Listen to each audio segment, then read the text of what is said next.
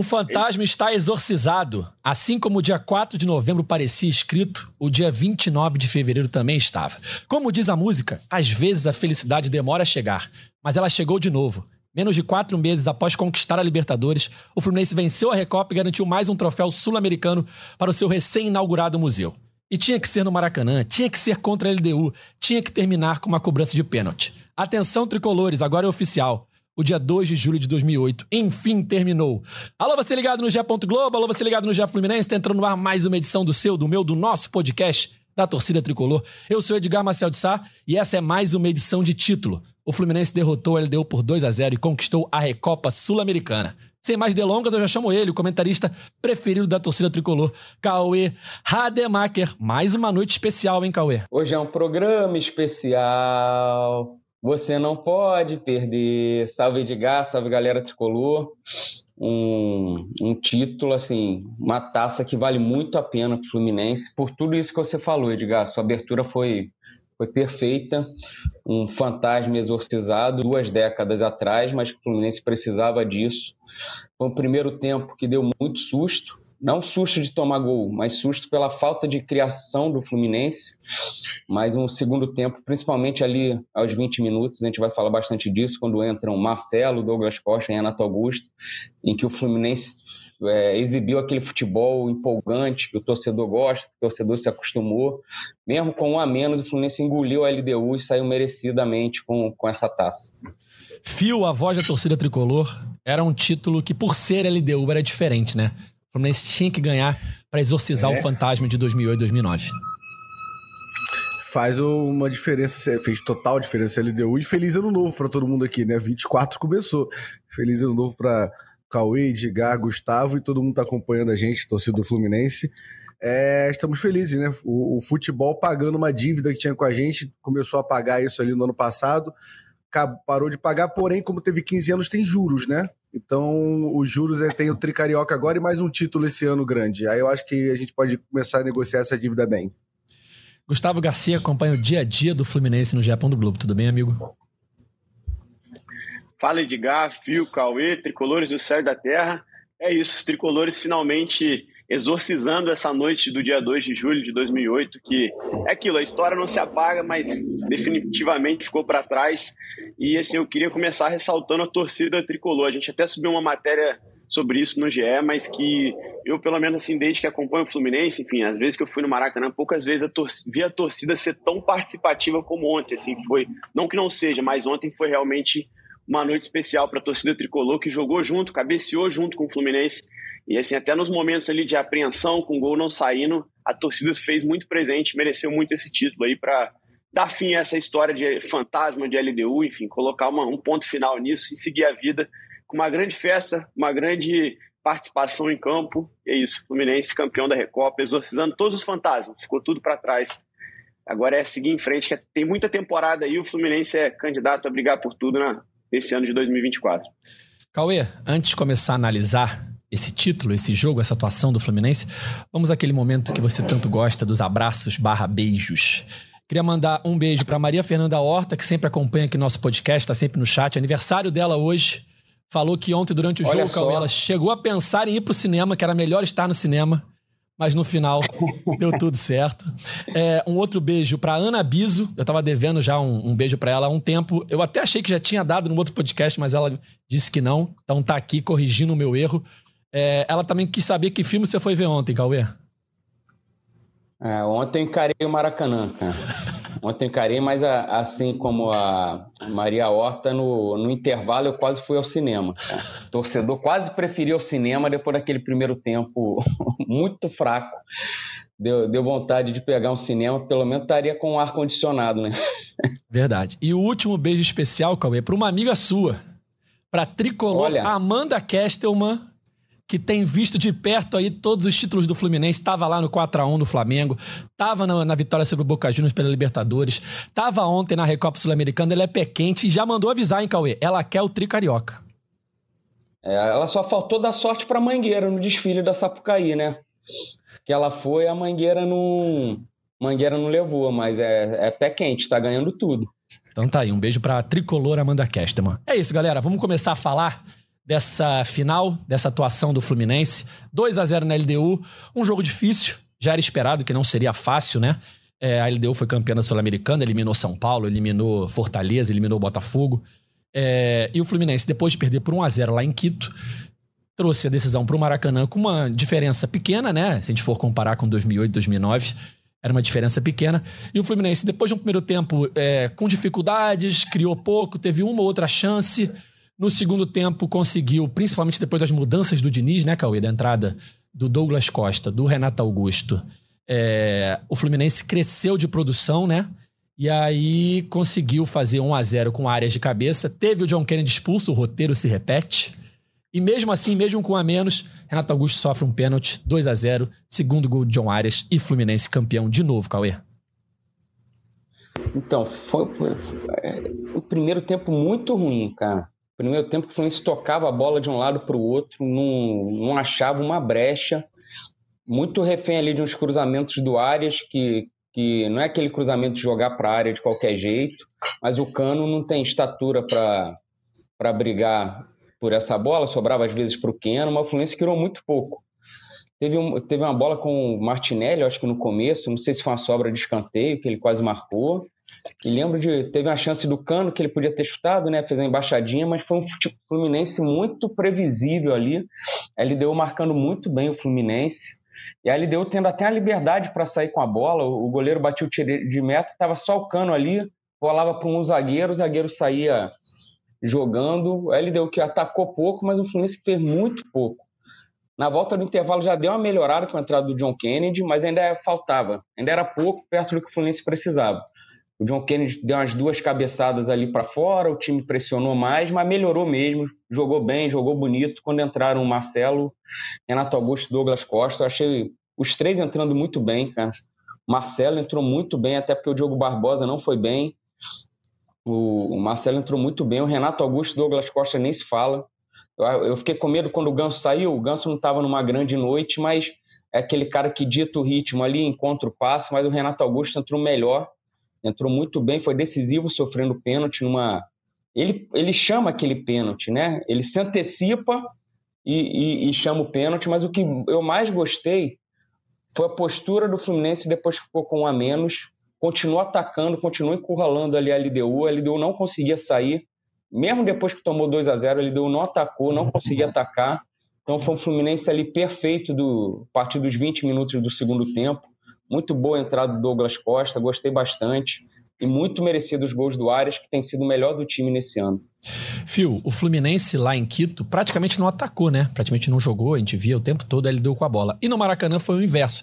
Só que em apenas um é, desses locais tem altitude, né? Então a LDU veio para o Rio para não jogar. Ela veio para o Rio para tentar o 0 a 0 para tentar perder de 1 a 0 e levar para os pênaltis. E a gente viu um Fluminense que, mesmo com a menos, continuou soberano na partida. Não mudou nada. A expulsão não mudou em nada. O 2 a 0 não mudou em nada. A LDU não teve chance. Eu lembro de uma chance só, que o cara, acho que foi o Piov, conseguiu entrar ali e tal. E o Thiago Santos faz o desarme já na marca do pênalti. Mas tirando esse lance, foi uma atuação assim, é, ataque contra defesa, né? Foi, a LDU veio para não jogar, para fazer cera, e sinceramente, não julgo, acho que faz parte do, do, futebol. Ela fez o resultado dela ali, que teria que ter feito o resultado até melhor ali, pensando no nível de diferença técnica pro segundo jogo, mas a estratégia era não jogar. Me irrita a arbitragem da dois minutos naquele primeiro tempo, né? Teve um lance, aí eu fiquei com toque, fiquei olhando o cronômetro, o, o, tem um escanteio, o último escanteio do primeiro tempo demora 40 segundos para bater. E ter dois minutos, assim, é uma piada, porque é só de tiro de meta deve ter sido uns cinco minutos de tiro de meta no primeiro tempo. Agora, a LDU não me incomoda isso. Ela veio para não jogar, o Fluminense teve uma dificuldade, dominava o jogo, mas ali nessa, na última parte do campo tinha uma dificuldade de ser um pouco mais agudo. Acho que aquela bola do cano que ele domina ali, faz uma embaixadinha, que o falou, o Ganso estava passando sozinho atrás dele. Acho que a bola era mais pro Ganso do que para ele, mas é o cano. Ele não vai deixar passar uma bola daquela. Agora, é, o segundo tempo muda todo com, com a entrada de, de, do Marcelo, do Renato Augusto e do Douglas Costa, né? E aí mostra elenco. Para mim é uma estreia praticamente dessas contratações, assim, né? No geral, mas eu lembro de fazer transmissão, trabalhando, comentando o jogo ali na pandemia, na, na Flu TV em 2020. Eu ia fazer o Fla-Flu, o jogo tava pegado, aí dava 30 do segundo tempo, aí entrava o Felipe Cardoso pra gente, e os caras botavam o Diego, Everton Ribeiro e Bruno Henrique saindo do banco. Eu falava, putz, cara, aí fica complicada a brincadeira. E ontem, quando a gente veio entrando Douglas Costa, Renato Augusto e Marcelo no meio do segundo tempo, a gente fala, cara, as coisas mudaram pro nosso lado e os caras resolveram botar uma bola debaixo do braço e ser os jogadores do tamanho que eles são, e é uma diferença muito grande.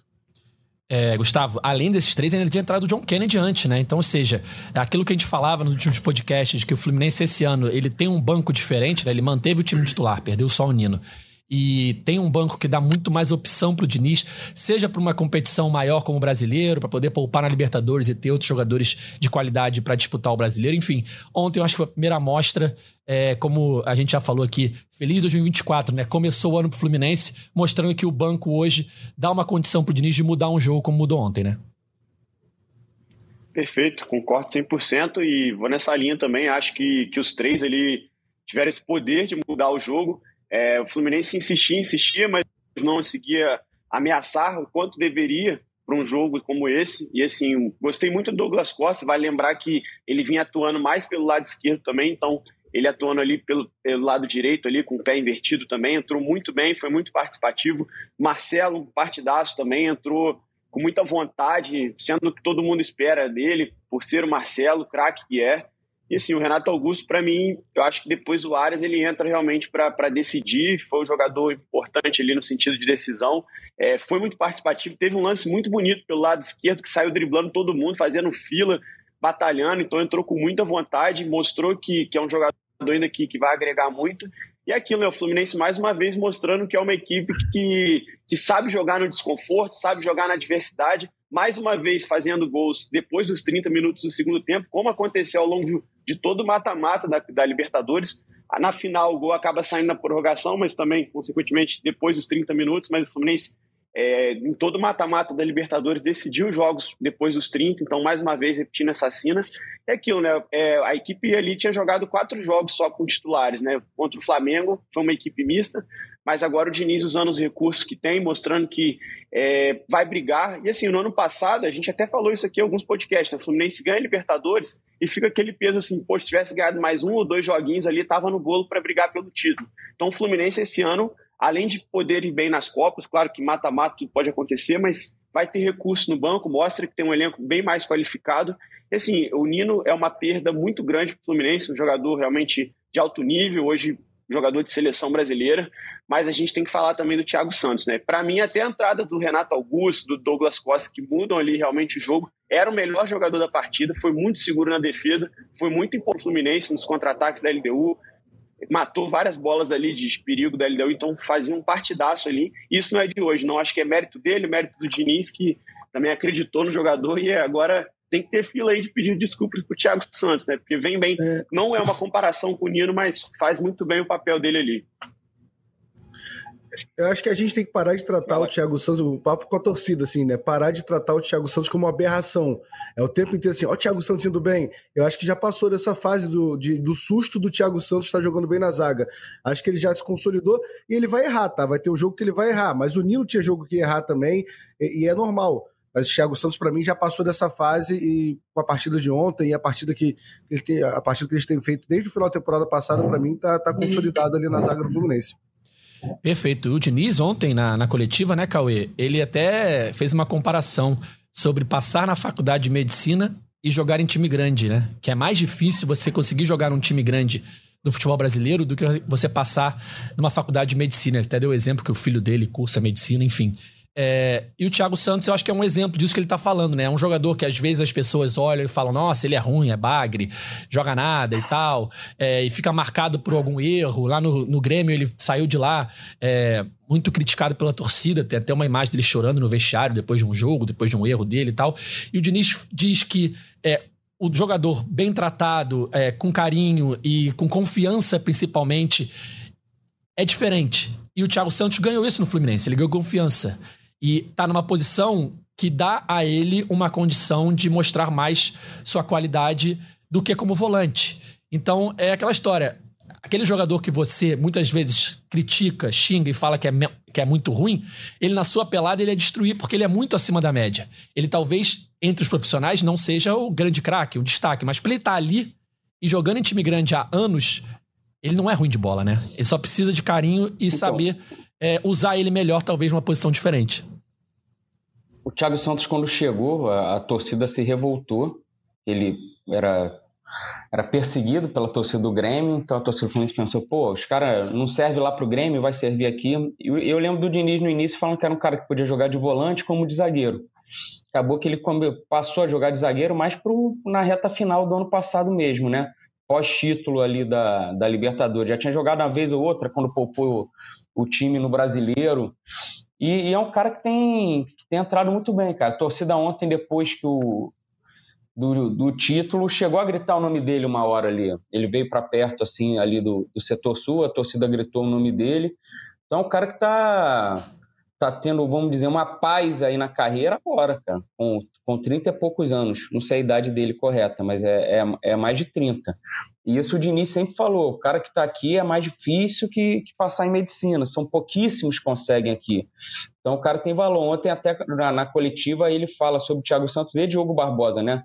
foram dois caras que saíram do Grêmio, eram bastante questionados lá. E o Renato Gaúcho uma vez deu uma entrevista lá no depois que o Thiago Santos saiu, falando: "Ah, estão falando que a gente precisa de um de um camisa 5 aqui e tal, mas esse cara era o Thiago Santos, mas a torcida não tinha paciência. Então perdemos e agora estão falando que a gente precisa de um jogador assim. E assim, mas tudo ajuda hoje o Thiago Santos, porque o Fluminense foi campeão da Libertadores. A torcida não teria essa paciência. Não sei nem se o Thiago Santos estaria jogando é, se o Fluminense não tivesse ganho a, a, Libertadores ano passado. Porque teve jogo no Maracanã que o Diniz escalou o Thiago Santos titular de volante. Ele, ele acertou duas inversões de jogo muito boas. Na terceira que ele errou, ele já tomou vaia. Então já era um jogador que veio sem a menor paciência da torcida, mas o cara conseguiu se provar ali. O Fluminense trabalha muito bem essa parte psicológica dos jogadores. Não à toa, depois do título da Libertadores, o Arias fez aquela homenagem à, psicóloga do clube ali no, no, campo, que viralizou. Então, o Fluminense é um time que trabalha muito bem essa parte mental. O Diniz, o Angione fazem muito isso e, e agora está tá colhendo os frutos aí com, com essa boa participação do Thiago Santos nesse começo de temporada. Cara, é, por falar no Arias, né? Temos que falar sobre John Arias, que eu já falei nesse podcast, repito sempre, é top 3 na América do Sul de jogadores em atividade joga demais. E o e pênalti ontem... dele, Edgar? Ah. Os segundos que ele parou ali antes de.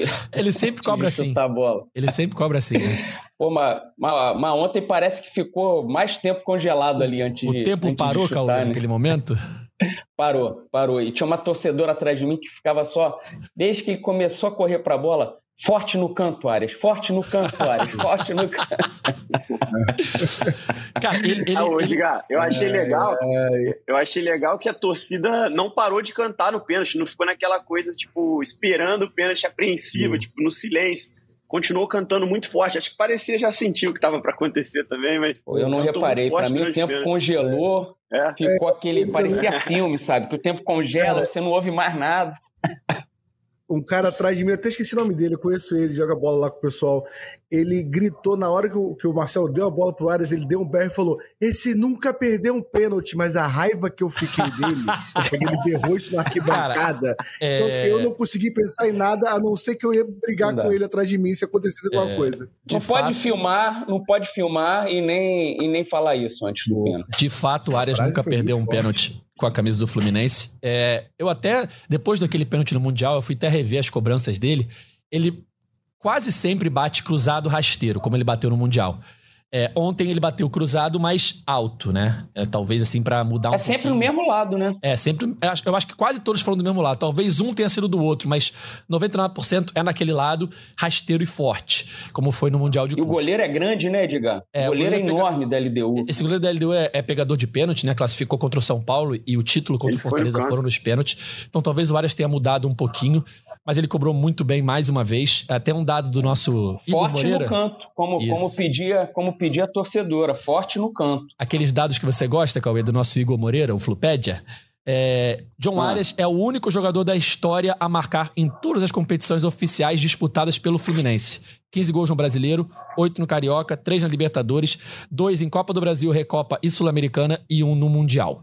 É, e aí eu queria a pauta falar. aí pro Gustavo tocar aí, ó. A pauta aí. Cadê essa Gustavo. pauta tá aqui no É? Miquel, pauta já aí, tava Gustavo. separado aqui, cara. Já tava separado aqui. Ah. Gerson, Gerson e Didi, Não, Gerson e Didi ele não fez gol, né? Taça Gerson de Dina... é, é torneios oficiais, por isso que fica a- a- Ah, tá. o asterisco. Pra deixar registrado.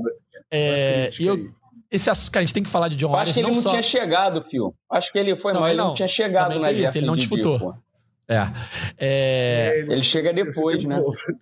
A gente tem que falar de John Arias, já, já teria que falar mesmo se ele não fizesse os dois gols, mas eu acho que os dois gols coroam é, a história do Arias no Fluminense, né? Se a Libertadores teve um roteiro perfeito, né, com gols na final de dois jogadores importantíssimos na campanha, Cano, o artilheiro, e John Kennedy, né, o, o, o iluminado, a Recopa reservou o espaço para o Arias brilhar, né? É, dois gols importantíssimos, um gol de cabeça, um gol de pênalti, um jogador que acho que é um dos um jogadores mais é, subestimados do futebol brasileiro. Ele tem pouca mídia e muito futebol. É um jogador que joga demais, que é o coração do time do Fluminense ali, o motor do time do Fluminense. E ontem, mais uma vez, ele fez uma grande atuação e agora vai ficar marcado para sempre na história do clube por ter feito os dois gols do título da Recopa. Fio, eu acho que sempre que chega um jogo decisivo assim, eu fico pensando, cara, quem vai fazer o gol do título, né? Claro que é, o importante é ser campeão, mas tem jogadores que merecem, né? É, às vezes sai um gol de um jogador assim que não tem identificação com o clube, ou que logo depois vai para um rival, e aí você fala, pô, podia ter sido fulaninho, né? Mas enfim, ontem, assim como na Libertadores, o gol caiu no pé de quem devia cair, né? Merecido. É, não, não pela partida, só pela partida de ontem, não por esse começo de temporada, mas pela também, né? Por isso, mas pelas duas temporadas que o Arias fez, né? Pelo toda a história. O Arias chega no Fluminense 21, tem a, a morte da avó dele, né? E, e uma adaptação no país, e o Fluminense dá um respaldo bom para ele, ele fala disso o tempo inteiro. Tem ali, como o Cauê já citou, o, o- a conversa dele com a psicóloga, com a Emily. Acho que é Emily Gonçalves, você que é Emily. Isso, Emily Gonçalves. E, a conversa ali, Emily Gonçalves, né? A conversa com a, com a, com a Emily ali sobre isso, ali, ele agradecendo a importância dela para ele ter voltado a, a querer jogar bola, ter essa vontade. E é, é aquele cara que ele, ele. Eu lembro no começo, até por estar ali no clube, a gente comentava ali que ele é um cara muito, muito introvertido, parecia que ele não estava fácil a adaptação. É, é- ele não é o cara midiático, né? É, é o cara que a, a torcida tem um carinho pelo futebol dele e aos poucos a gente vai entendendo e gostando do jeito do Arias. Não é o cara que força o marketing o tempo inteiro pra cima disso. E eu não tenho nenhum problema com isso, acho que faz parte do futebol hoje em dia.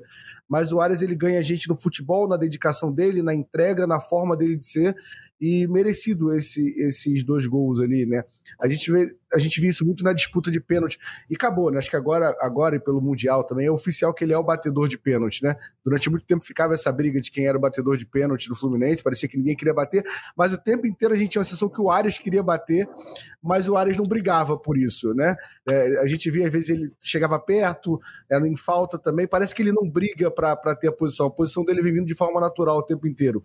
Então hoje Ares é um, um ídolo para mim do Fluminense, é um desses caras que da, na, com o título da Libertadores, alguns daquele elenco ali, para mim tem potência. Ídolo é muito relativo, mas o Ares é um desses que para mim briga ali pela idolatria e que continue. Acho que a gente tem uma vantagem muito boa com o Ares, por essa recusa que ele teve ali, né, de uma segunda prateleira da Europa, é, me deixa com expectativa muito boa, porque eu não acho que pela idade dele é, ele consiga uma prateleira muito mais alta ali na Europa. E ele não que, quis ir para uma segunda prateleira, me dá uma expectativa dele ficar no Fluminense, até porque a gente tem só 50% do passe dele, a gente não vai conseguir ganhar muito dinheiro com áreas. Então espero que seja um cara que vai ficar mais duas, mais três temporadas no Fluminense e, e com isso seja, seja ídolo de uma molecada que está tá acompanhando essa fase do Fluminense. Fico feliz que eu tenho um filho chamado Frederico e um cachorro que eu adotei no passado, que o nome dele era Feijão, aí eu não queria só Feijão, não ia mudar o nome do bicho, e eu botei Feijão Arias. Então eu tenho um cachorro chamado Arias também aqui em casa. Eu, eu, eu, adotei ele, eu deixei ele em casa 24 horas. Aí eu falei, cara, vai ser Feijão Arias ou Feijão Kennedy. Ele não destruiu nada, se comportou, e aí foi Feijão Arias. Graças a Deus. E, uma coisa do Arias, o Edgar, a cabeçada dele no, no gol, cara. Foi uma, pô, foi uma cabeçada perfeita. Ele bota no cantinho. Não era tão fácil ali aquele gol, porque ele, ele não tinha muito ângulo, né, para fazer. Uhum. Ele bota na, na bochecha da rede ali. O goleiro vai nela, para variar. O goleiro ia em todas, mas uma cabeçada perfeita ali do Ari. É, ele vai nela, mas ele nem estica o braço direito, que ele sabe que ele não vai chegar. Porque a bola é muito bem colocada ali, né? Muito no canto, muito é, no canto. E, e aí, Cauê, a gente vê muita gente falando, né? O Arias tem contrato, até, acho que até 2026, uhum. mas muito se fala de uma renovação do Arias, né? A torcida fala quanto que ele quer, dá 2 milhões para ele, quanto ele quiser, quanto ele quiser, paga que vambora. É, é aquela história, né, Cauê? Renova que a torcida paga, né? É, compra que a torcida paga. No caso dele, o é Gustavo deve ter mais, mais informações aí. Áreas fica, Gustavo? Eternamente Acho que a pergunta não é áreas fica, né? Você... A pergunta é, é, se vai ter uma renovação para valorizar é, é, ele, né? Sim, existe, existe isso já no Fluminense. Existe essa conversa depois que ele recebeu umas sondagens né, no fim da temporada. O Zenit também mostrou um interesse maior mas o Fluminense estuda essa possibilidade até de valorizar o jogador. Assim, eu particularmente já falei aqui também várias vezes, assim, eu acho o Ares a principal peça desse esquema do Diniz. É, talvez ali do lado do André, mas eu acho que o que faz esse esquema do Diniz funcionar é ter o Ares e ter o André, porque o Ares, é, quando ele tá bem, o Fluminense é outro. O Ares estando bem é quase certeza de vitória. Se ele tiver em um dia bom, o Fluminense é, sabe que tá, tá caminhando lado a lado ali com a vitória. O André dá sustentação na defesa, mas o, o Ares é o cara que corre pelo time, né? Assim, já a gente sabe que os jogadores ali veteranos talvez não tenham a mesma vitalidade de antes, não conseguem desempenhar esse papel de velocidade. E o Ares é o cara que se sacrifica pelo time, né? Ele corre por todo mundo e em vários momentos, assim, que o Fluminense está mal, ele acaba sendo essa solução. E acho que essa partida de ontem coroa tudo isso que ele vem vivendo no Fluminense aí desde 2022. É um jogador importantíssimo e, como falei, acho que assim, se você tira algumas peças no dinizismo ali, no esquema do Fluminense, Claro que o time sente todo mundo é importante, todo mundo tem o seu papel, mas se você tira o André, complica muito a situação do Fluminense, porque ele que dá a sustentação para a defesa. E se você tira o Arias, o Fluminense perde realmente o motor do time, perde o jogador que, que lidera assistências nos últimos dois anos, que faz gols também. Então, assim, o Arias, é, se você pegar ele nas últimas duas temporadas, passou de 30, de 30 participações em gols, com assistências e, e, gols também. Então, acho que assim, é um jogador fundamental. Acho que se você mata o Arias no time, tira o Arias do time, é, o Fluminense é completamente outro. Eu conversando com amigos, enfim, tricolores, eu falo, acho que se o Arias estiver bem, está caminhando perto da vitória.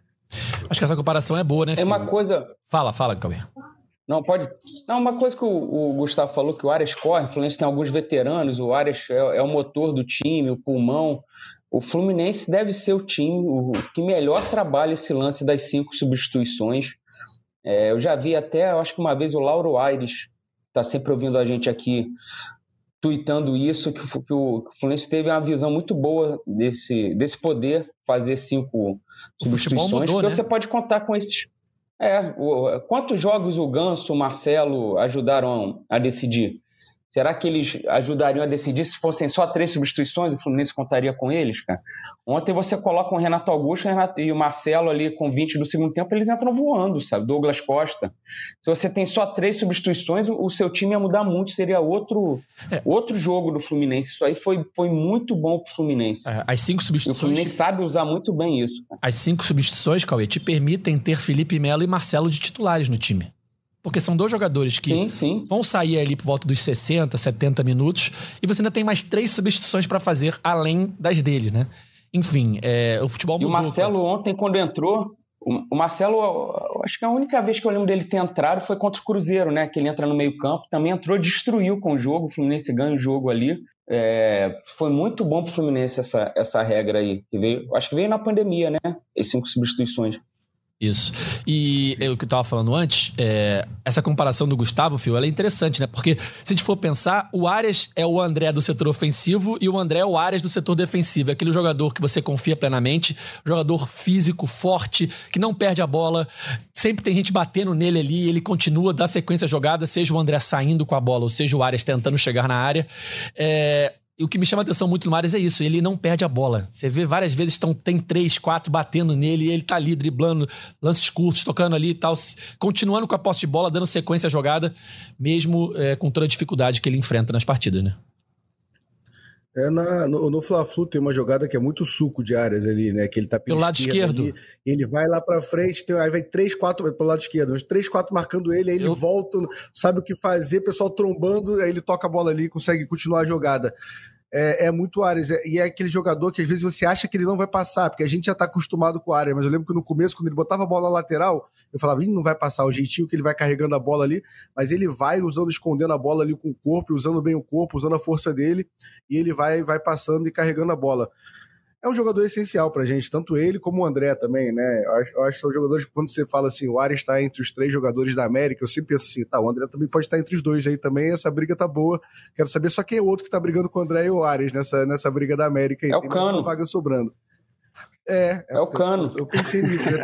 esse ano não soltou ainda, não chegou esse ano ainda. Mas espero que chegue. Mas, mas são dois jogadores essenciais mas a gente achava que o Nino, na minha, na minha cabeça, o Nino também era, né? E aí, quando o Nino saiu, eu pensei, cara, ferrou. E o futebol se dá para jogar sem o Nino. Espero, espero não perder o André e o Arias, né? O André provavelmente a gente vai perder antes até. Mas eu espero que quando saia a gente consiga também é, descobrir que não é tão desesperador quanto a gente imagina. Espero que seja assim, mas acho que vai ser, tá? São dois jogadores que não é fácil você trazer algum jogador para colocar nessa posição, não. O Fluminense tem conseguido suprir essas ausências, né? Quando o Luiz Henrique sai, uh, a gente achava também que não ia ter como, e o Diniz conseguiu acertar o time sem, sem o Luiz Henrique ali, né? Botou o Matheus Martins, depois o Iago, voltou o Matheus Martins. O Fluminense está conseguindo suprir com gente mesmo que já estava ali essa, essa, essas lacunas. É, mas é, a, a do André, talvez no meio do ano, vai ser complicado pela, pelo que ele representa pro time. A gente vinha falando aqui agora dele e do Arias. A função que o André faz, principalmente na saída de bola desse time do Fluminense, ela é muito importante, muito importante. E ele faz com maestria, né? É, ele já tá. Tão, além de ser craque, ele já tá totalmente adaptado ao esquema. Então, qualquer pessoa que chegue ali nova, Gustavo, o cara vai ter que é, se adaptar ao estilo de jogo do Diniz e ainda ter muita qualidade para jogar numa área do campo que é delicadíssima, né? Sim, eu, assim, ele acaba desempenhando vários, várias funções ali, mas quando o Fluminense tem a bola, ele é muito participativo na saída, é, atribui muito isso ao time de conseguir dar essa, essa, essa qualidade né, na saída de bola do Fluminense. E quando o Fluminense está defendendo, mesmo que tenha dois defensores ali, agora o Thiago Santos e o Felipe Melo, ele forma aquela linha de três defensiva, né? Então ele acaba também sendo um jogador que marca muito, é muito importante nesse combate. E assim, eu, eu as pessoas até falam, Martinelli jogava de na base, pode ser, mas eu ainda assim não consigo ver. É, eu acho que o Martinelli até pisa mais na área, consegue avançar com um pouco mais de qualidade, mas assim, eu acho que o Ares, para a questão defensiva, pela forma é, do esquema do Diniz, eu sigo naquele comentário que eu fiz. São importantes, igual até falaram ali o Cano. Claro, o Cano é o goleador do time, o Cano fez a diferença com gols, com números, com participações em gols, mas assim, eu estou dizendo assim, para o esquema funcionar mesmo, para o Cano receber essa bola e conseguir marcar e fazer os gols, eu acho que as duas peças ali, as engrenagens desse dinizismo aí, são o André e o Ares. Eu acho que o André, a perda do André no meio do ano vai ser muito grande para o Fluminense. Não que a do Nino não tenha sido, mas eu acho que assim, a gente está vendo o Thiago Santos desempenhar bem, não, não com as mesmas características, mas está desempenhando bem a função ali no setor defensivo, mas a perda do André vai, vai impactar muito nesse time. Vai ter que se redescobrir, enfim. Quem sabe o Alexander aí voltando a render, aí dando um suporte maior também na velocidade para o Martinelli, mas vai ser uma perda muito grande para o Fluminense se, se essa venda do André se concretizar. Eu ia falar justamente isso. A expectativa é de que Alexandre e Martinelli deem conta do recado, né? É, Cauê, uma mensagem no chat aqui que eu tinha guardado. O Andrade falou o seguinte: o Cano e o Keno ainda não entraram no ritmo do ano passado. Por isso, essa dificuldade toda de criar no primeiro tempo. Foi por aí mesmo? É, eu acho que pouca gente entrou no ritmo, né? Ainda do, do ano passado. O time todo ainda tá, tá abaixo. O, talvez o Arias, o André foram caras que, que, que, já voltaram bem. O Martinelli tem. Eu já vi algumas pessoas criticando o Martinelli, mas eu acho que ele tem jogado bem. Ontem ele teve as três bolas limpas, chutar, sempre batia em alguém o chute do, do Martinelli ali da, da meia-lua. Mas eu acho que não é só o Keno e o Cano, não, cara. O Ganso ainda não, não voltou a ser, a ser o Ganso. O Felipe Melo ontem teve, teve o primeiro tempo O Fluminense não conseguia criar, ele tentava aquelas invertidas, aqueles passes longos dele também, os passes não entraram. Eu acho que é todo o time, mas o Keno e o Cano, com certeza, de repente, eles chamam mais atenção, né? O Cano na, na hora de finalizar, na hora de tentar, de tentar o gol, e o Keno quando você não vê aquelas arrancadas, aquele, aqueles dribles dele, aquela limpada que ele dá nos, nos marcadores. Mas eu lembro que o Keno, no ano passado, demorou um pouquinho a engrenar. Acho que o primeiro grande jogo que ele fez foi a, a final do Fla-Flu 4x1. Ele jogou muito, aí depois ele machuca contra o River Plate, para um tempo, ele engrena mesmo ali para o segundo semestre, o Keno. E o Cano também começou ano passado rateando, perdendo alguns gols, demorou um pouco a fazer gol e depois engrenou. Então, eu acredito que seja, seja algo bem passageiro. É, Cauê, só, um, só um comentário aqui, eu, eu, eu, concordo do Ganso aí, mas assim, eu até vi você falando antes, mas é. Eu achei o primeiro tempo do Ganso bom, cara. Inclusive foi a melhor atuação dele em muito tempo, essa participação dele no primeiro tempo. No segundo ele acaba caindo, enfim, depois é substituído, mas eu gostei do primeiro tempo dele, eu achei ele participativo, eu digo ele ainda... na marcação, correndo. Não, mas eu concordo, até então, ainda não mim, tá no... no primeiro jogo, inclusive. Para entrar no nível né, do ano passado. É, foi mal, Gustavo. Para entrar no nível do ano passado, eu acho que o, o Ares e o André começaram no nível do ano passado. A gente está vendo ele agora de zagueiro, praticamente. É, no chat tem muita gente falando aqui que o Ganso foi bem, né? Elogiando é, a atuação do Ganso. Phil, qual, qual foi sua reação ontem na expulsão de John hum. Kennedy? Foi um e agora complicou ou foi um roteiro está se repetindo? O primeiro, o primeiro um segundo e meio ali, eu não entendi para quem foi o cartão, achei que era pra LDU, tá? E comemorei, só que eu não vi ele marcando pênalti, eu não entendi direito o que aconteceu. Então, vou ser sincero que a primeira reação é meio idiota, porque eu não entendi o que aconteceu ali. E aí veio a expulsão do John Kennedy. E aí, na hora, eu achei que era uma cotovelada, aí fui pesquisar. Aí na hora que eu, que eu, que eu olhei, a internet tá funcionando bem, que tinha uma galera reclamando, mas a minha tava de boa. Eu joguei no Twitter, tava a galera criticando o John Kennedy, tipo assim, pô, não era pra ser expulso, deu mole o John Kennedy, não vi ninguém reclamando. Eu falei, pô, ele mereceu ser expulso mesmo. Cara, não, não acho, não, confesso que não fiquei, não fiquei tenso, porque acho que o time tava muito bem. É, acho não, não, não rolou um desespero, não. Sendo bem sincero, na hora não senti o desespero mas senti um. Porque, pô, a gente achava que o John Kennedy podia fazer aquele gol, né? Podia fazer o gol da vitória ali. Ainda mais se fosse para prorrogação, tinha cara de desenhar isso. Mas da mesma forma que Cano e, e Keno ainda não chegaram em 24, John Kennedy também não, né? Tem menos jogos porque ele estava na seleção olímpica também, né? O que também não é uma, uma, grande coisa, porque a seleção não ajudou muito, mas, mas ele chegou a jogar alguns jogos bem lá. Mas temos que esperar o John Kennedy. Agora a gente começa. Agora, se ficar me trocando toda a final ele ser expulso e ele for campeão, eu assino aqui agora. A gente vai ao primeiro jogo da Libertadores, a gente vai de novo sem, sem o, o, o John Kennedy e que continue assim, que eu espero que na, na, na Recopa do, de 2025 a gente esteja sem o, o John Kennedy, porque ele foi expulso na final também da Libertadores esse ano. Um detalhe Brigando que eu lá, eu lá no Monumental. Fala, Cauê. Edgar, eu ainda não vi o lance na TV, mas esse giro que o John Kennedy faz é sempre muito rápido, né? ele meio que flerta com esse perigo aí várias vezes, quando ele, quando ele entra driblando, girando, mais ou menos parecido com o lance do Marcelo, né, com o Argentino Júnior, que foi no meio de uma tentativa de drible ali que ele acertou o cara. Então, eu, eu não vi o lance pela TV, mas ali, rapidamente, não sei se ele teve a maldade para fazer. É, Pareceu é, ontem, que foi no giro, né? É, foi um pouco diferente do lance do Marcelo, porque ele chega atrasado, né? A bola fica mais pro cara da LDU, o cara dá um carrinho, e aí ele chega com o pé por cima e pisa na coxa do cara. Eu acho que dava para evitar. É, era um lance é, que ele conseguia também, evitar. Eu achei.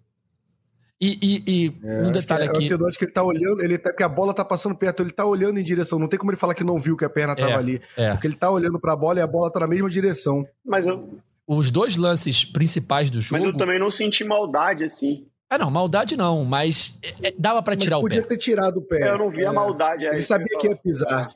Mas, sim, é, era pra expulsão. Ele não faz carga, ele não faz carga pra machucar, não. Mas ele é. sabia que ia pisar, ele não evitou porque ele tentou pisar e continuar a jogada. É. Então, é, mas é um lance... coloca em risco quando é... ele pisa na coxa. Exato. É um lance passível de cartão vermelho. E ontem, os dois principais lances do jogo foram marcados pela arbitragem em campo, né? Ficar o elogio aqui. Claro que é, a arbitragem sul-americana, ela aceita muito a cera, ela deixa, os jogadores fazem cera, todo lance ele deu caía, parava, enrolava o jogo. O, o goleiro disse antes do jogo que faria isso, fez e não tomou amarelo, enfim. é, ser uma coisa que eu já desisti em competição sul-americana e os acréscimos são poucos. No Brasileirão a gente vê muito mais acréscimos. Ontem foi dois no primeiro tempo e, e seis no segundo, enfim.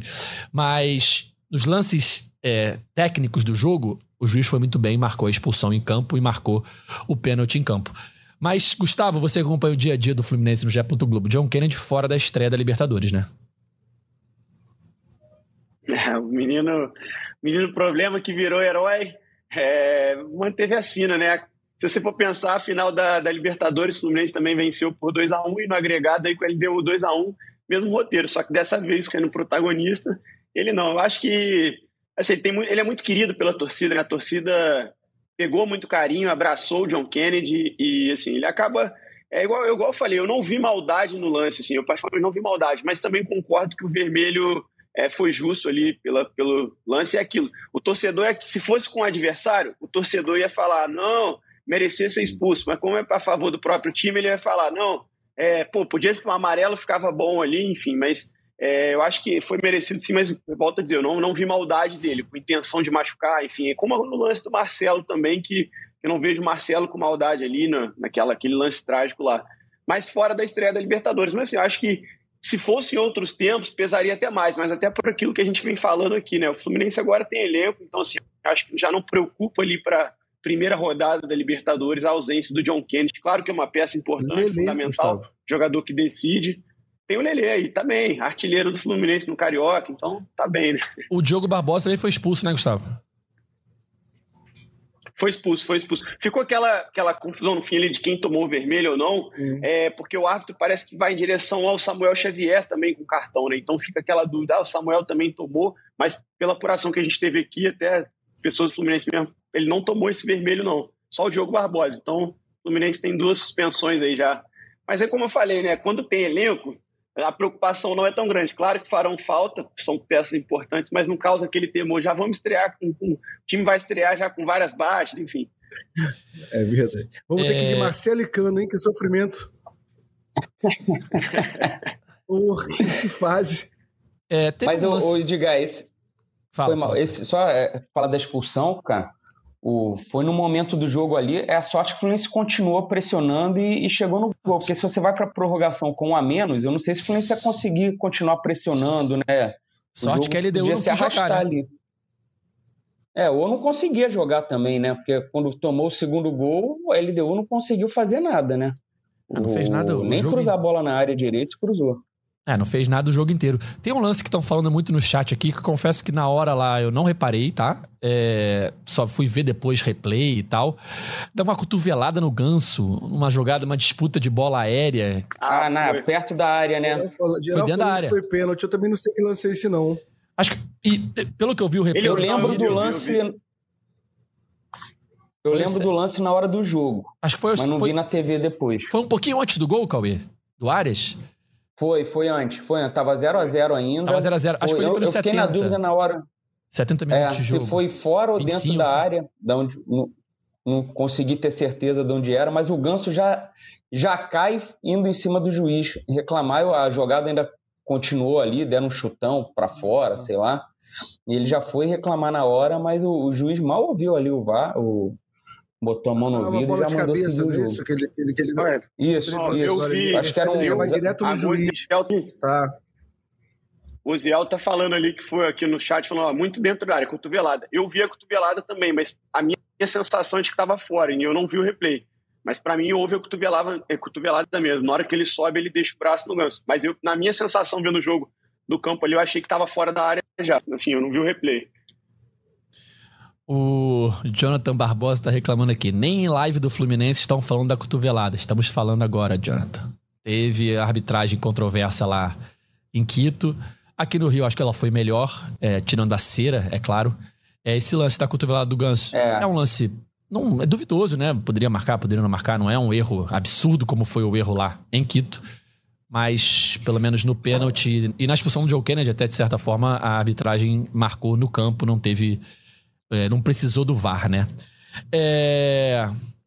Só mais uma, uma, um detalhezinho que eu queria falar do jogo de ontem. É, a gente já falou, né, das mudanças que mudaram o jogo, mudanças que mudaram. É, e o Marcelo, é, cara, é, eu vejo muita coisa nas redes sociais de torcedor. Ah, o Marcelo, ah, o Marcelo isso, tá acima do peso, Marcelo não pode mais ser titular. Cara, as pessoas não têm noção do que é ter o Marcelo no elenco, cara. O cara chama título, o cara é vitorioso, o cara é o maior vencedor da história do Real Madrid. O cara pisou no Fluminense, já ganhou Carioca, já ganhou Libertadores, já ganhou Recopa. E ontem entra no segundo tempo por uma questão física, né? Não estava certamente apto a ser titular, mas entra como Renato Augusto, como Douglas, muda o jogo. Na hora do pênalti, ele tem um papel importante de segurar a bola, né, Fio? É, todo mundo que acompanha é. sabe que ele não bateria. Que normalmente aquele jogador que segura a bola ali é mais para tirar a atenção dos outros. Felipe Melo já fez isso em pênalti do Fluminense, importante, mas é, o Marcelo ontem, ele até fala depois do jogo, né? Eu segurei a bola ali para os caras pensarem: caraca, o Marcelo, o Marcelo vai bater. E ficarem falando comigo, o goleiro falou um monte no meu ouvido e depois eu dei a bola pro Ares e tranquilo bateu o pênalti, né? É, é eu vejo certas coisas no Twitter que eu penso, meu Deus do céu, cara, as pessoas não têm noção do que é ter o um Marcelo no elenco, né? Até outro dia, o Fluminense tinha Júnior Dutra. E hoje tem o Marcelo, cara. Tinha, é, tinha Ourinho, Ourinho Danilo Barcelos Ourinho e Egídio. Lateral, pô. Cara, você, como especialista em redes sociais, acho por falta favor. de respeito com o Egídio, do, tá, do Danilo Barcelorinho, com todo não, respeito. Não, não, sim. Acho errado ele estar tá nesse bolo aí. Tudo bem, perfeito. Mas, não, mas também é, é, também errado ele estar tá comparando com o Marcelo. Feita a correção. É, cara, eu acho um absurdo, cara. O cara é o Marcelo. O cara tinha todos os motivos do mundo para não querer dor de cabeça para ele não voltar pro Brasil agora. O filho do cara tá lá jogando na Espanha. Ele tá longe do filho. O pessoal fala que o filho dele tem 14 anos, gente. O moleque é gigante. O moleque tá jogando, mas o moleque tem 14 anos, é uma criança ainda. Ele tá lá sozinho, enquanto os pais estão aqui. Claro que tem toda uma estrutura para ele ir para lá é da mesma coisa que eu, eu ir para algum lugar aqui do Brasil. É muito mais fácil a mãe é pro Caxambu, né? Para mãe, né? É para Caxambu, é a mesma dificuldade que eu tenho para Caxambu. Agora, Cara, o cara decide ter essa dor de cabeça, o cara vem, joga um jogo no Carioca e bota a bola debaixo do braço e faz um 4x1 e é campeão carioca. E não é um qualquer campeonato carioca, é um campeonato carioca histórico, com uma virada bizarra. O cara, a gente ganha a Libertadores. Aí vem o cara e fala assim: não, mas eu olhei, analisei a Libertadores e ele não foi muito bem na Libertadores. Não, é, tudo é coincidência na vida do Marcelo. Ele tem todos esses títulos por coincidência. É, é, é, é ele, ele é, é, só sorte. Ele, ele, tem um negócio ali com ele que é só sorte, não interfere nada, ele tá em campo. E ganhamos a Recopa agora e você vê a entrega do cara, e aí o pessoal vem se preocupar com o peso do Marcelo, essa altura do campeonato, mas isso me incomoda num nível, assim, ontem, eu vou ser bem sério, ontem, quando, não sei quem reparou isso, Maracanã, tem uma patrocinadora, marca de cerveja, que vem com duas latas gigantes, dois coolers ali, na hora, isso. o Marcelo o primeiro a se aproximar, antes de qualquer um da comissão. Quando aparece, ela nem parou, ele já tá andando. Ele é o primeiro a pegar uma lata na mão. E se isso para mim não é um gabarito de idolatria, tá muito errado.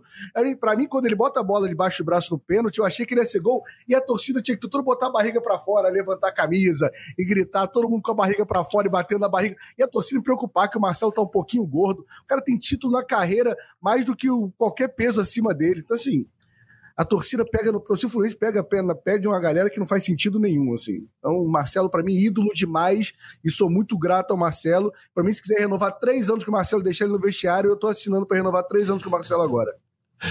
Cara, é. Só vem e... um ano. Ele completou um ano, né, Edgar? Da chegada dele, já tem três títulos. Nem Carioca. Vai completar agora. Ele chega 9 de março. Sorte, ele não participa totalmente, Cauê. É sorte que ele tem é, na carreira. Ele tá na hora é, certa no lugar certo. É. Tá na hora certa, no lugar certo. E outro cara, Bom Cauê, empresário.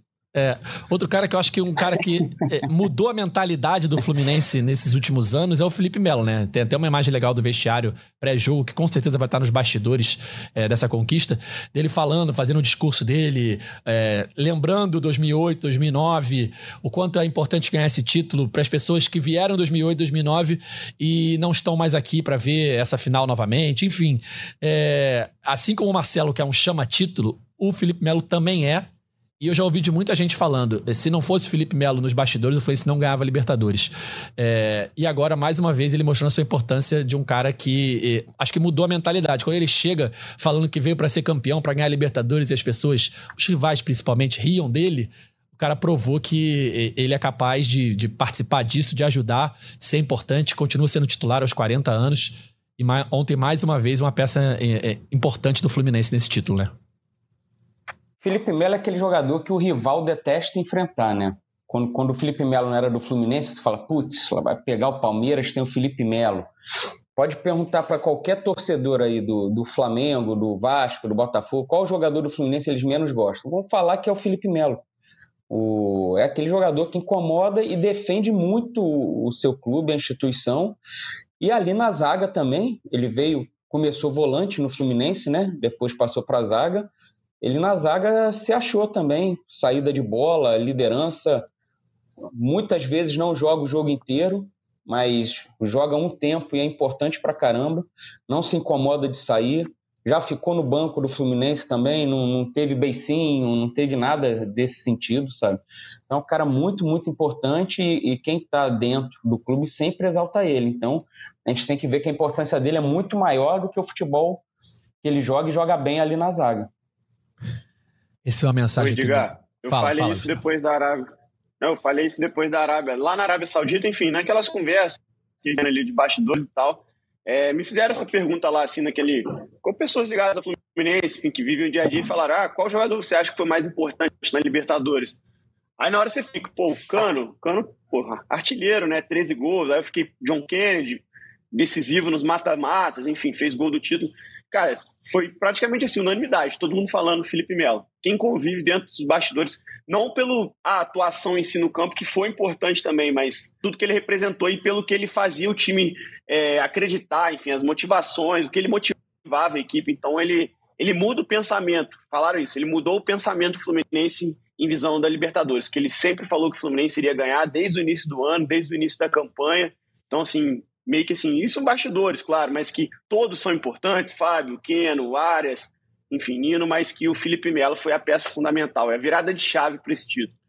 Felipe Melo, ele fez um, um, documentário amador, né, no YouTube, sobre a conquista do título, Fio, não sei se você já viu. E aí começa assim, ele pega o celular, aí ele filma com um outro celular, ó, hoje é dia X de outubro eu tô gravando aqui porque a gente vai ser campeão da Libertadores. Então eu já quero deixar registrado aqui, mostrar para vocês esses bastidores e tal, porque a gente vai ganhar. A gente vai ser campeão pela fé. Começa a falar aquelas paradas dele, né? Pela fé, pelo isso, por aquilo, então a gente vai ser campeão.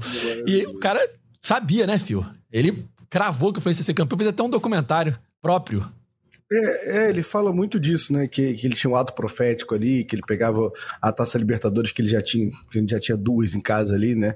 E aí botava o, o, o, a faixa do Carioca, do Fluminense, em cima da Taça Libertadores e levantava a taça ali comemorando para testar como ele ia comemorar.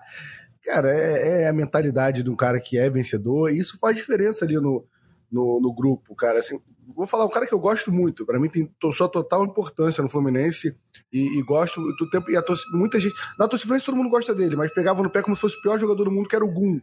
Mas é muito diferente uma preleção do Gum com uma preleção do Felipe Melo. Pô. Eu vi ali os bastidores da Flu TV, amo o Gum demais, assim. para mim foi o cara que representou muita coisa no Fluminense e, e a vitória de ontem, para mim, caminha uma coisa que ele construiu ali atrás.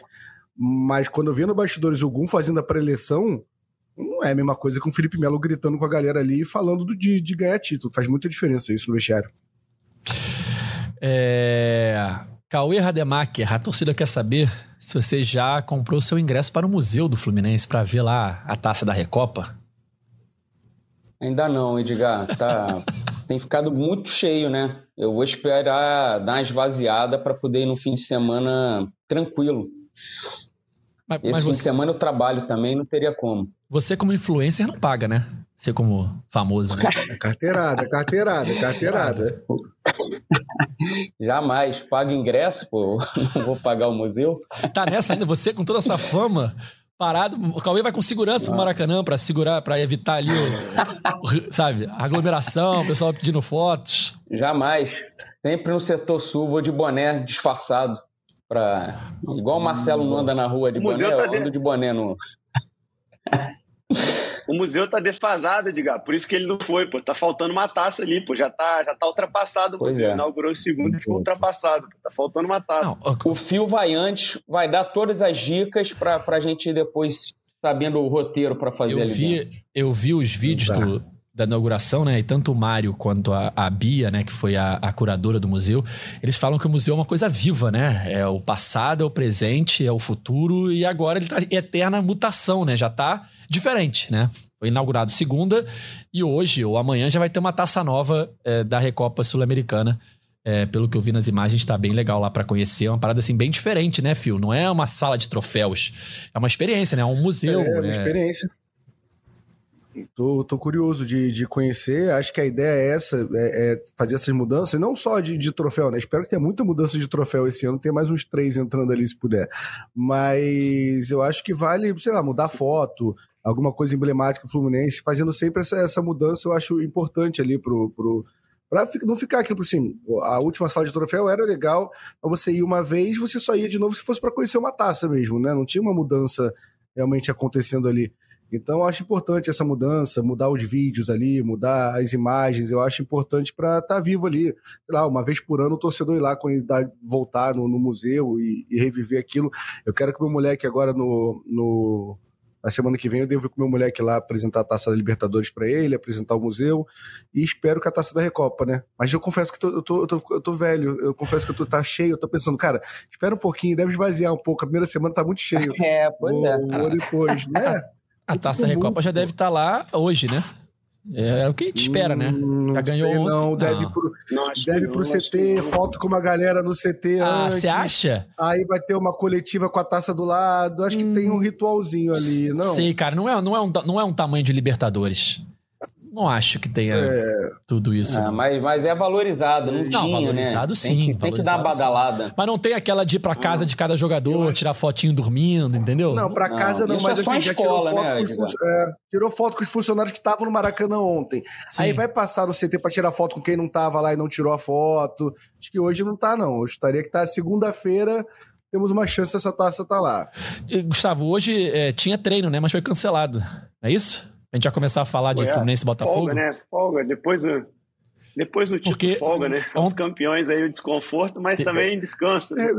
É, o Edgar tá sonso, cara. Teve mas... pagode no Jockey é ontem pra comemorar. O Edgar com certeza tava. Não um tava. pagode no Jockey. É, Se o Edgar óbvio. não tá, porra, é impossível. Tava, irmão. Pagode Essas, no Jockey. É, deu carteirada. Deu carteirada e entrou. Não tava, é. é. porque essas festas são fechadas eu não faço parte do ambiente ali, eu não sou funcionário. Mas tu mora no pagode do Jockey, na tua é casa. diferente. Pô. Eu é. vou em pagode do Jockey, são pagodes públicos. Esse era um pagode privado. E deixa, e deixa eu contar uma coisa aqui do Edgar em pagode. Lá vem. O, a festa de Se fim preparem. A festa de Se preparem da... que vai... É, fake é verdade. News. Já não sei eu o que trago, é fake news. Eu trago qualquer um aqui para confirmar. Vocês me dão o nome que eu trago aqui para confirmar. Fala, Cauê. Teve um show de pagode na festa de fim de ano. Sempre da, tem, perfeito. Da Globo, que foi ali no, e aí o, o grupo tocando, o Edgar tava ali no gargarejo, era o primeiro da fila, sabe? Quando você vê aquelas imagens, fulano tá de fraldão para não ir nem no banheiro, que tá lá no primeiro da fila, era o Edgar. Primeiro da fila. Só que o Edgar não fica olhando pro palco. O Edgar fica de costas pro palco, regendo a massa, fazendo as coreografias de todas as músicas possíveis, chamando a massa. Para ele, aquele ali é o, é o povo dele, sabe? ele fica ali regendo, é, é, é, bonito. A próxima vez eu vou filmar esse ano e vou pedir para passarem aqui no, no Cara, na live. Em, em 352 edições desse podcast, eu arrisco a dizer que essa é uma das primeiras informações verdadeiras que Cauê Rademacher passou aqui sobre, sobre a vida pessoal. Viu o né? orgulho né? sobre... dele, Cauê? Ah, viu o orgulho dele? É, ele ficou tá orgulhoso, orgulhoso. Dele. Ele ficou orgulhoso desse momento. Sobre o Fluminense ele acerta às vezes, mas sobre vida pessoal ele mente muito. É, e eu acho que essa foi uma das primeiras vezes que ele falou a verdade. Realmente, eu, eu vivo o pagode ali, entendeu? Mas ontem não estava, não fui convidado, não tenho essa moral. É, enfim, é, Vamos começar a falar, Gustavo, de Fluminense e Botafogo, pra gente encaminhar aqui a reta final do podcast. Hoje foi folga, né? Depois da, da comemoração de ontem.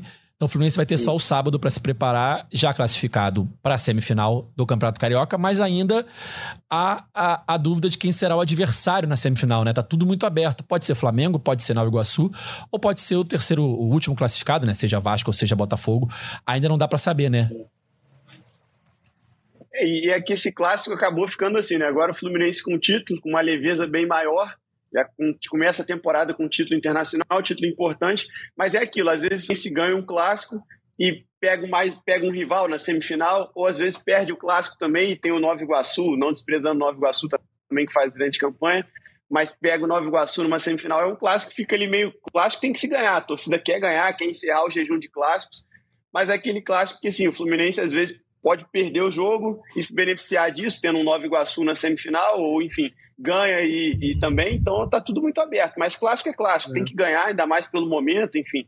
E Fluminense enfrentando um jejum aí em clássico, então tem, tem que aproveitar esse bom momento aí e já começar a é, usar o jogo com seriedade, né? até porque depois vai ter uma pausa, enfim, para as semifinais, então usar com seriedade o jogo. Fio, mais uma vez Mas o Fluminense. Mudou, mudou esse cenário, hein, gente? Esse cenário mudou.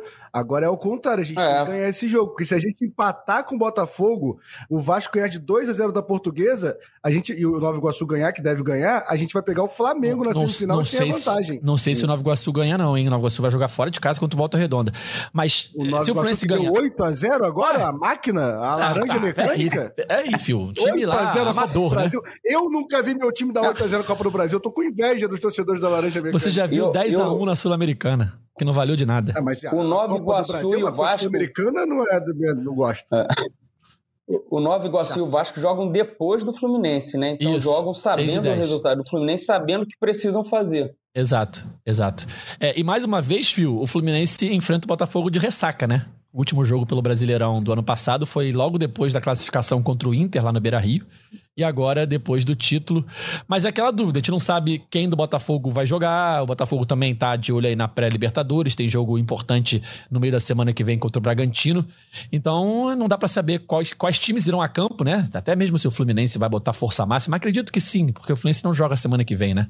Mas. É, enfim, é um jogo aberto que pode definir, quem sabe, o Fluminense pegar o Nova Iguaçu na semifinal ou se vai ser clássico, né?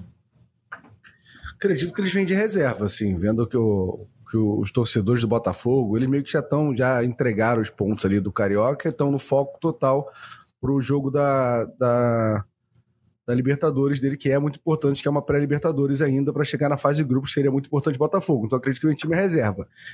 Isso muda alguma coisa? Não sei, né? Acho, acho que sim. Acho que fica mais fácil o Fluminense e é bom tirar essa, esse, esse fantasma encostado aí de 10 clássicos sem ganhar. É importante ganhar esse jogo. É... Mas ah, é um jogo importante, quero ganhar esse jogo, não quero correr o risco de ter que jogar com o Flamengo sem vantagem, sem mando de campo no segundo jogo, a torcida maior dele no segundo jogo. Espero ganhar. A gente merece uma folguinha, né? A gente ganha, pega o Nova Iguaçu na semifinal, com todo respeito, vai ser um jogo difícil, que 8 a 0 é 8 a 0 mas aí depois a gente se preocupa na final. Eu acho que eu tô, tô assinando isso, quero ganhar esse jogo. Vou com o Cauê, é o jogo mais importante da história do Fluminense. A partir de agora é a Fluminense Botafogo. Eu, eu ia perguntar isso, Cauê. É o jogo mais importante da história do Fluminense, porque depois do último título você disse que era o menos importante, é, o jogo seguinte, né? É, Não, agora é, é o jogo mais importante. Esse, sem dúvida, Edgar, porque se você perde, por exemplo, volta todo o baixo astral que já estava pairando ali. Então você tem que ganhar, primeiro para você ir com vantagem é um sonho de um tricarioca aí que não vem desde 85, sabe? Então você tem que ganhar para ir com a vantagem para a semifinal e chegar forte na, na, decisão depois. Então passa a ser sim o jogo mais importante da história do Fluminense, sem dúvida nenhuma. É divisor de águas para a temporada. Perfeito. Aqui, Cauê, o Mário Júnior deu uma boa explicação de, do porquê eu não fui no, no pagode do, do, título. Ele falou assim: é porque não era de tardezinha. Pagode de madrugada não dá para Edgar. Perfeito. Ah, é, hoje Edgar eu acordei. Viu o, comentário do Daniel, viu o comentário do Daniel Abreu para jogar pro Cauê, ou, ou Edgar? Daniel Abreu? É aí, ó. Ont... Cauê precisa ler isso. Ontem todos os escanteios na área? Qual é? É, ontem ele não bateu nenhum escanteio curto. Cara. Foi um mas, horror, hein? Mas também bateu tudo errado, né? Que isso? Não, não isso é uma é coisa que tem que ser falada. É pra assim, jogar cara. na área, pô. É. O, o, bateu muito, o Arias cobrou dois ou três ali na altura do joelho do, do, do primeiro defensor ali, cara. Bateu muito mal. O Fluminense precisa. Isso aí decide jogo, decide vaga, decide título. O Fluminense tem que dar uma caprichada, nem que comece a bater o escanteio curto do Edgar aí com alguma jogada que porque do jeito que tá, tá muito ruim. O Fluminense só toma contra-ataque nos seus escanteios a favor. É, é, é um contra-ataque atrás do outro. Tá batendo muito mal. E tem, ali no segundo tempo, não sei se vocês repararam, tiveram os dois escanteios do lado esquerdo de ataque do Fluminense. É um Diogo Barbosa parou, o Ganso não queria ir, mandou ele mesmo bater. O Diogo Barbosa falou que não, que não ia bater não. Aí teve outro que o Ganso mandou, acho que o se for o Douglas Costa que correu. Não, o Ganso não jogou com o Douglas Costa. Foram as duas vezes ali que ficaram esperando alguém chegar para bater e o Fluminense perdendo tempo ali, porque ninguém chegava para cobrar. Bom, galera, é isso. Vamos encaminhando aqui a reta final de mais um podcast de título do Fluminense. Deixa o like, manda esse link aí pro seu amigo tricolor que também está comemorando nessa sexta-feira a conquista da Recopa. E a gente vai voltar na próxima segunda-feira. Se eu não me engano, já tem horário marcado, Cauê. Deixa eu só confirmar aqui. 11h15. 11h15. Ou 11h30. Não, 11h30. 11h30. Então é isso, galera. Fim de mais uma edição do podcast GE Fluminense. Estaremos de volta na próxima segunda-feira para analisar o clássico contra o Botafogo, para analisar o confronto da semifinal. Então, temos o um encontro marcado 11h30 na próxima segunda-feira. Vai ser a próxima gravação ao vivo do podcast GE Fluminense. Valeu, Cauê.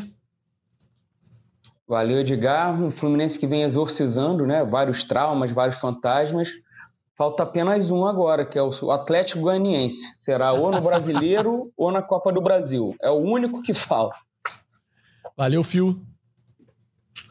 Valeu, vou usar de informação, né? Trabalhei quatro anos no clube, tem amistoso pensando nisso, Cauê. Dia 24 de julho, Fluminense Paulista. É, o Paulista está jogando a quinta divisão do Campeonato Paulista, mas vai ter esse amistoso para a gente realmente encerrar esse ciclo. Perfeito. Valeu, Gustavo. Valeu, Edgar, Cauê, Fio, Tricolores do Céu e da Terra. É isso, comemore. Fluminense, campeão da Recopa Sul-Americana, exorcizando todos os seus fantasmas. Então é isso, galera. Segunda-feira, 11h30, estamos de volta. Mais uma gravação do podcast GE Fluminense. Nosso podcast está nas principais plataformas de áudio. É só procurar por GE Fluminense ou então no seu navegador, ge.globo barra GE Fluminense. Deixa o like, manda esse link pros seus amigos. Tamo de volta na próxima segunda-feira. É isso, até a próxima. Arrumou pro John Kennedy. Que golaço!